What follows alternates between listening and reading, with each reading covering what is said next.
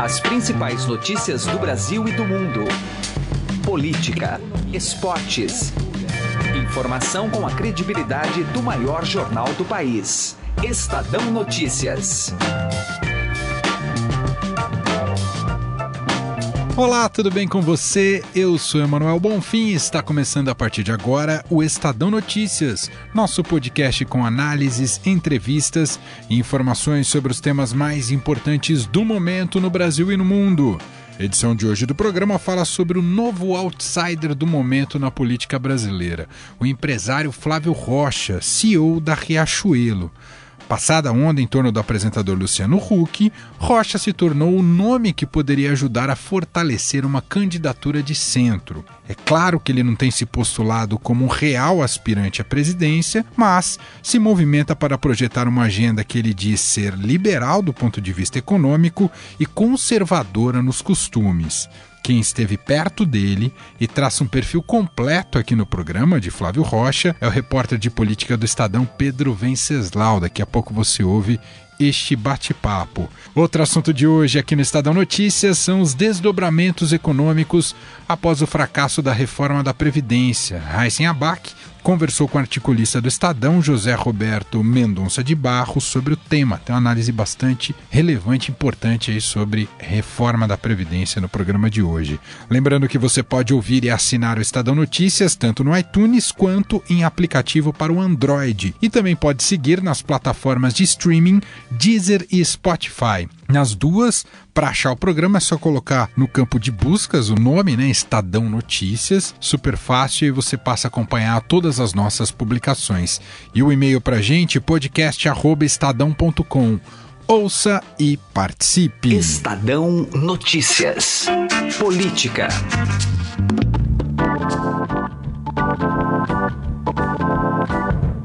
Nosso bate-papo agora é sobre eleições 2018 e especificamente sobre o centro do espectro político brasileiro, que continua recebendo uma série de cogitações, de nomes que podem ocupar esse centro, ainda que tenha alguns candidatos, digamos, consolidados, especialmente do, o nome do governador do estado de São Paulo, Geraldo Alckmin. E o mais novo outsider, que é alçado aí esse que poderia cumprir aí é, essa vocação do centro e ter uma capacidade de aglutinar votos é o nome do Flávio Rocha, é o dono da Riachuelo. E quem conversou com ele, quem esteve perto dele, vai bater um papo com a gente agora aqui no programa, é o Pedro Venceslau, repórter de política do Estadão. Tudo bem, Pedro? Tudo bem, um abraço a todos. Bom, Pedro, uh, você esteve perto dele, e, e, se percebe já, a gente acompanhou todo o processo do Luciano Huck, né? De encherem a bola do Luciano Huck até ele dizer não duas vezes e aparentemente ele está fora do jogo mesmo. Uh, o dono da Riachuelo virou a bola da vez de fato, Pedro? Então, o Flávio Rocha é um empresário que tem uma história na política. Ele foi deputado federal por dois mandatos, né, da Constituinte, foi o deputado federal mais jovem é, do Brasil naquela época e chegou a ser cogitado no PFL como candidato a presidente da República. Recentemente, é, o Flávio Rocha aparece nas bolsas de aposta das eleições de 2018 como um outsider que pode suceder o Luciano Huck, com a diferença que o Flávio Rocha defende uma bandeira que não tem, que é um pouco, digamos assim, polêmica. Ele defende um candidato que seja liberal na economia e conservador nos costumes. O próprio eh, Jair Bolsonaro, deputado federal pré-candidato a presidente, que parece muito bem colocado nas pesquisas, citou o Flávio Rocha como um dos nomes que ele gostaria de ter no seu palanque. Eh, o, o ex-presidente Fernando Henrique também, segundo uma reportagem da Folha, teria se aproximado do Flávio Rocha, e o próprio Palácio do Planalto estaria cogitando a possibilidade eh, de ter o Flávio Rocha como um nome aí que ocuparia esse espaço do centro. Nessa entrevista que ele deu ao Estado, ele negou que seja pré-candidato ou pré-candidato a vice, se é que isso existe, mas mostrou claramente que está disposto a se movimentar politicamente nesse ano de 2018. Nessa quarta-feira, ele está em Natal, no Rio Grande do Norte, onde vai lançar a plataforma nordestina do seu movimento, que é o Movimento Brasil 200, que tem vários empresários dentro, entre eles a Luísa Trajano, dona do Magazine Luiza. Então a conversa com ele foi sobre isso, sobre também é, as disputas políticas que envolvem é, hoje o, o xadrez político de São Paulo, mas falamos também um pouco sobre a relação dele com o IBL, que é, que é um grupo de direita que congrega jovens aqui do Brasil e de São Paulo, e ele também falou sobre uh, 2018 e falou sobre todas as candidaturas, dizendo que não acha que hoje nenhuma das candidaturas colocadas à presidência da República representa esse espectro da centro-direita que ele defende. Vamos ouvir um trecho aqui daquilo que o Pedro Venceslau captou com o Flávio Rocha é, sobre dentro desse bate-papo político com ele. Vamos ouvir aqui, ó. Olha, o nosso, nosso movimento, o Brasil 200, surgiu justamente desta angústia. A gente vê claramente um clamor por um perfil que seja o contraponto ao deste triste período que julgávamos encerrado. Um perfil que fosse direita na economia, ou seja, defensor do protagonismo do indivíduo, da livre empresa na economia, mas que seja também um contraponto no, na questão da agenda de costumes, que se fosse um conservador no, nos costumes. A gente já viu aí todas as combinações mais exóticas de candidato, direita na economia, esquerda nos costumes e vice-versa. E o tempo está passando e até agora essa demanda continua não atendida. O povo precisa não de um Macron brasileiro, mas de um Reagan ou de uma Margaret Thatcher nesse momento. Tá aí, ouvimos o Flávio Rocha em captação do repórter de política Pedro Venceslau, que está batendo um papo com a gente. Agora, é interessante ele apontar para esse lado, né, Pedro? Independentemente do perfil e da capacidade dele de alçar voos maiores na política, mas interessante identificar que não há um, hoje no Brasil um político tradicional de direita. E não estamos falando de extrema direita, mas dessa centro-direita. E isso ele tem razão, não é, Pedro?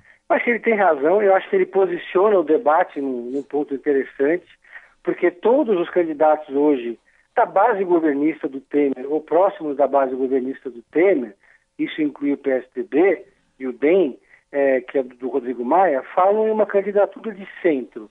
É, esses políticos hoje da base do Temer ainda têm uma resistência muito grande com a palavra direita, não aceitam a palavra direita.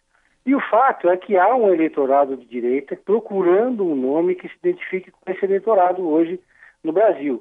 É, não é à toa que o Jair Bolsonaro tem essa, essa força política toda nas intenções de voto no Brasil, porque ele é o único candidato que dialoga com esse eleitorado no campo dos costumes, porque o eleitorado brasileiro entende pouco de economia, mas existe no Brasil uma, um eleitorado que defende, por exemplo, a redução da maior, maioridade penal, que é contra o casamento entre pessoas do mesmo sexo, é, que defende o porte de arma para todos os brasileiros, independente de qualquer outra questão.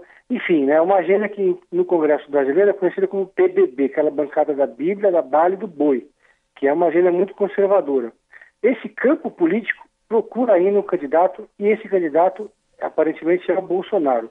Segundo Flávio Rocha, o problema do Bolsonaro é que na economia ele não consegue convencer o mercado ainda, porque ele vem de uma escola mais estatizante, que tem que prega um papel maior no Estado. O que o Flávio Rocha se propõe a ser, ou pelo menos pede que exista alguém que represente esse campo, é o candidato que seja da direita nos costumes, que nem o Alckmin se propôs a ser, nem o Rodrigo Maia se propôs a ser ainda, mas que também seja liberal na economia.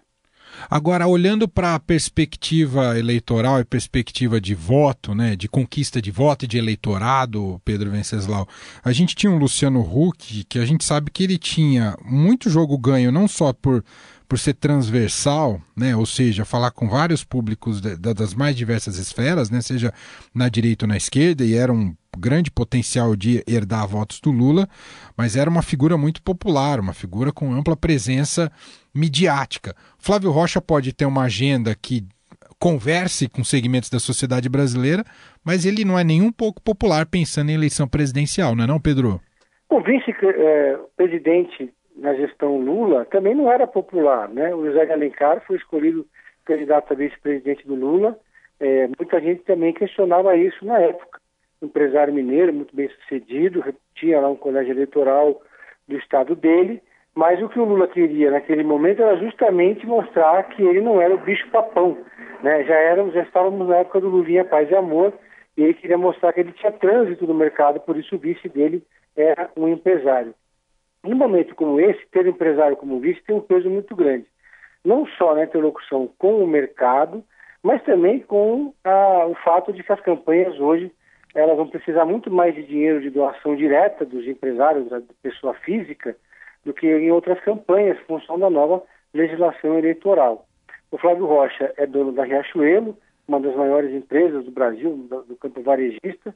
Esse grupo do Flávio Rocha, Brasil 200, congrega empresários é, muito é, importantes do Brasil, sobretudo do setor varejista, como a Luísa Trajano, da Magazine Luiza. Então ele traz esse, esse aspecto. Por, além disso, o Flávio Rocha não é destino, ele é do Rio Grande do Norte, foi eleito deputado pelo Estado do Rio Grande do Norte, na, na época da, da, da Constituinte, é, e boa parte da operação da Riachuelo, inclusive, está no Rio Grande do Norte, e o maior desafio das candidaturas hoje, essas candidaturas do centro, como próprio, do próprio Geraldo Alckmin, é conquistar o eleitorado nordestino.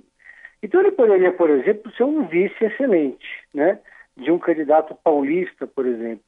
Então é um nome que aparece aí como uma opção que atrai ao mesmo tempo o mercado, mas uma opção também que tem um charme, vamos dizer assim, é, regional. O problema do Flávio Rocha é que ele também é, é, representa posições muito conservadoras. Ele é evangélico, é, milita numa igreja evangélica, apesar de ser dono de uma empresa do, do ramo é, da moda, né? Tem posições muito conservadoras sobre aspectos como o casamento de pessoas do mesmo sexo, aborto, escola sem partido, que são posições muito antipáticas para um setor do eleitorado. Hoje, nem o Alckmin, nem o Rodrigo Maia, nem o Henrique Meirelles, nem nenhum desses candidatos desse campo mais conservador topou comprar briga com esse campo, com essas ideias, vamos dizer assim, de comportamento. O Flávio Rocha vem levantando essa bandeira. Tá aí, esse é o Pedro Venceslau, repórter de política do Estadão. A gente bateu esse papo aqui para falar sobre a figura do Flávio Rocha, o que ele tem costurado aí nos bastidores políticos e que poderia representar uma aliança efetiva dele com alguns dos setores colocados em cena aí para as eleições de 2018, mas é importante frisar que além desse nosso papo, quem quiser ler a entrevista completa com o Flávio Rocha, né, o perfil publicado hoje, é só ir até o estadão.com.br ou as páginas do jornal. Pedro Venceslau esteve aí com o Flávio Rocha. Importante você trazer essa apuração para a gente dividir aqui com o nosso ouvinte. Muito obrigado, viu, Pedro? Um abraço. Só registrar, Manuel, que o repórter Gilberto Amêndola também participou da entrevista, meu colega Gilberto Amêndola, e então fomos, fizemos em dupla. Muito bem, então Giba junto, Giba e Pedro, dupla aí que conversou com Flávio Rocha, falando um pouquinho mais sobre as eleições de 2018. Muito obrigado, viu, Pedro? Obrigado, um abraço. Estadão Notícias. Economia. A reforma da Previdência está praticamente enterrada neste ano, mas poderá ser mais drástica no próximo governo. A análise é do economista, sócio da MB Associados e articulista do Estadão José Roberto Mendonça de Barros, que conversou com Raíssen Abac. Vamos ouvir. O nosso assunto é a reforma da Previdência que aparentemente está enterrada neste ano de 2018 por uma questão jurídica que é a intervenção no estado do Rio de Janeiro, intervenção federal no Rio de Janeiro. Mas há questões políticas também que dificultavam a aprovação da matéria no Congresso Nacional. Sobre esse assunto, vamos conversar com José Roberto Mendonça de Barros, que é economista, diretor da MB Associados e articulista do Estadão. José Roberto, obrigado aqui pela presença conosco. É um prazer falar com você. Dá para dizer, então, na sua avaliação, que realmente a reforma da Previdência, pelo menos esse ano, está enterrada ou pode haver ainda alguma reviravolta mais para frente? É, nós, nesse país que tudo é bem certo, uh, parece difícil, né? Então, acho que dá para dizer que está enterrada, porque a única probabilidade de, de, de, de voltar a poder uh, votar a Previdência é suspender a intervenção, que não está no horizonte. Então, a esta altura, eu creio que, lamentavelmente, vai ficar para o próximo mesmo, né, Raíssa? É, havia até essa possibilidade que você citou, mas uh, foi feita uma avaliação jurídica da parte do governo de que isso poderia até ser contestado, né, se houvesse uma suspensão para votar a reforma, né? Exatamente, exatamente. Já não está fácil, né?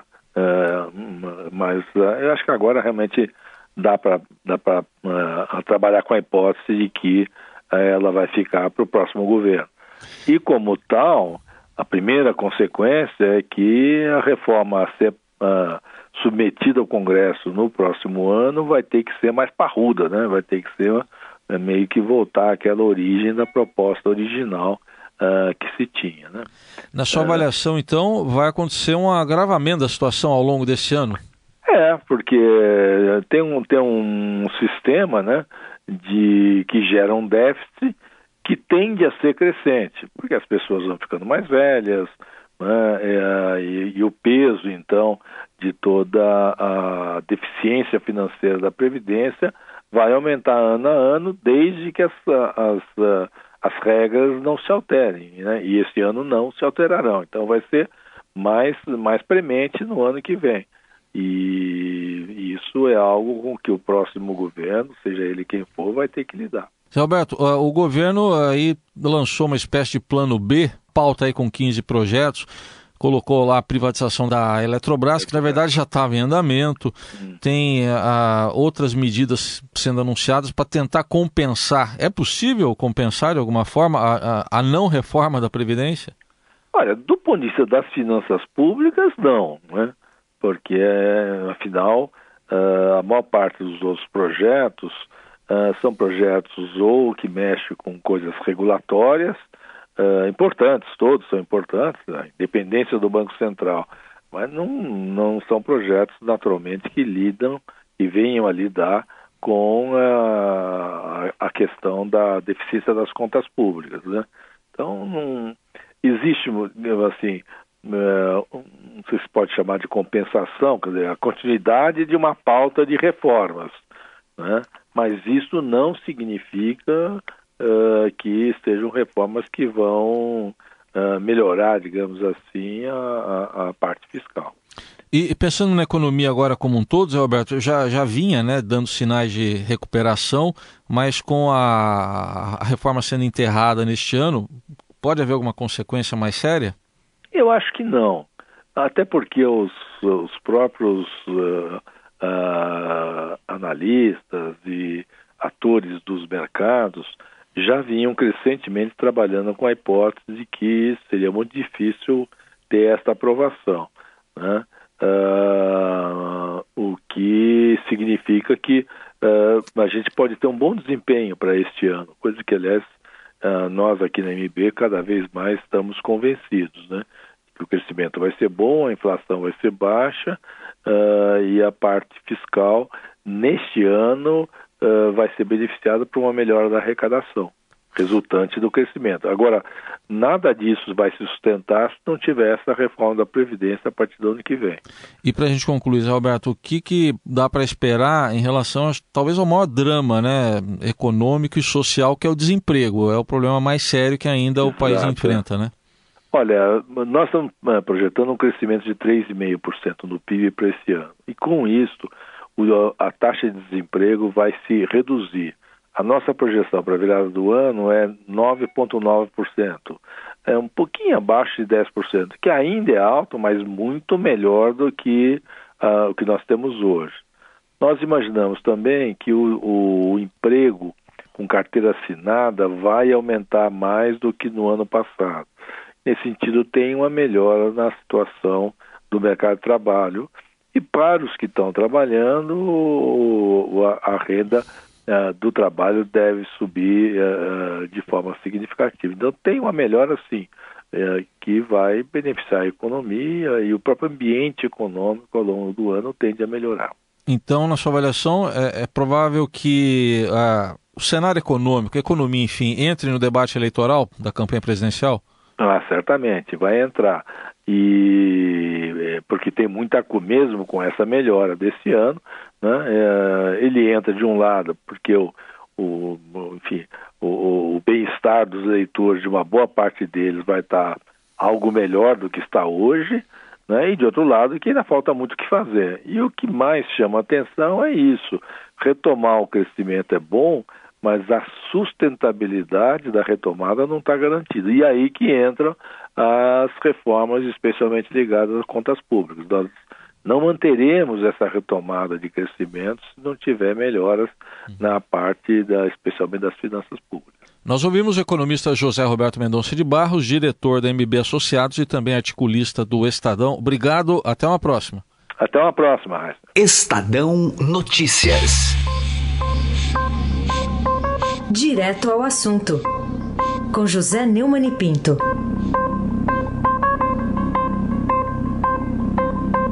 O ministro da Justiça, Torquato Jardim, que está saindo de fininho do comando da Polícia Federal, que vai ser transferido para o Ministério da Segurança Pública, ou seja, que está sendo escanteado, né, jogado para escanteio. Grace Mendonça, advogada-geral da União, que disse, ah, inclusive na televisão, que, sabe, os mandados de busca e apreensão coletivos uh, são meio complexos, mas é, eu vou defender isso até o fim no, no Supremo Tribunal Federal, ou seja, advogada-geral da União no governo Temer virou a mesma coisa que o advogado-geral da União no governo Dilma, o advogado da pessoa, do presidente, de suas ideias malucas e irrealizáveis. E por fim, Raul Jungmann, que é o ministro da Defesa, comanda as Forças Armadas, mas digamos que não é propriamente um gênio da raça, não é a melhor inteligência, a mais brilhante inteligência que eu já conheci na vida. Eles todos foram se reunir com o presidente do Tribunal de Justiça do Estado do Rio, o desembargador Milton Fernandes de Souza, para dizer, sabe o quê? Sabe o quê? Que a intervenção federal, que na verdade é uma, é, é uma intervenção militar, vamos deixar de conversa. O interventor é um militar no estado do Rio obedecerá à Constituição. Imagine você que eu venha, que eu faça um comunicado público aqui, que nunca, eu prometo que nunca vou falar sânscrito nos meus comentários aqui na rádio. Ah, é mais ou menos uma coisa dessa. O que é que você espera de um grupo do governo que está tomando a missão de acabar com o crime organizado é, na cidade mais assolada pelo crime no Brasil, que é o Rio de Janeiro, e vem garantir que vão obedecer à Constituição, o óbvio ululante. Olha, mas não se não se desespere. Coisas piores vêm da oposição. Dilma Rousseff está acusando-os de eh, violar o Estado de Direito, coisa que ela fazia frequentemente, né? Frequentemente Dilma apelou para esse mesmo absurdo do mandado coletivo. É verdadeiramente um filme Os Trapalhões contra o Crime. José Neumann e Pinto, direto ao assunto. O Estadão Notícias desta quarta-feira vai ficando por aqui. Contou com a apresentação minha, Emanuel Bonfim, produção de Gustavo Lopes e participação de Heisen Abac. O diretor de jornalismo do Grupo Estado é João Fábio Caminuto. De segunda a sexta-feira, uma nova edição deste podcast é publicada. Tem tudo no blog Estadão Podcasts. E também estamos agora na Deezer. Procure este e outros podcasts do Estadão por lá e mande seu comentário e sugestão para o e-mail podcast@estadão.com. Um abraço, uma excelente quarta-feira para você e até mais. Estadão Notícias.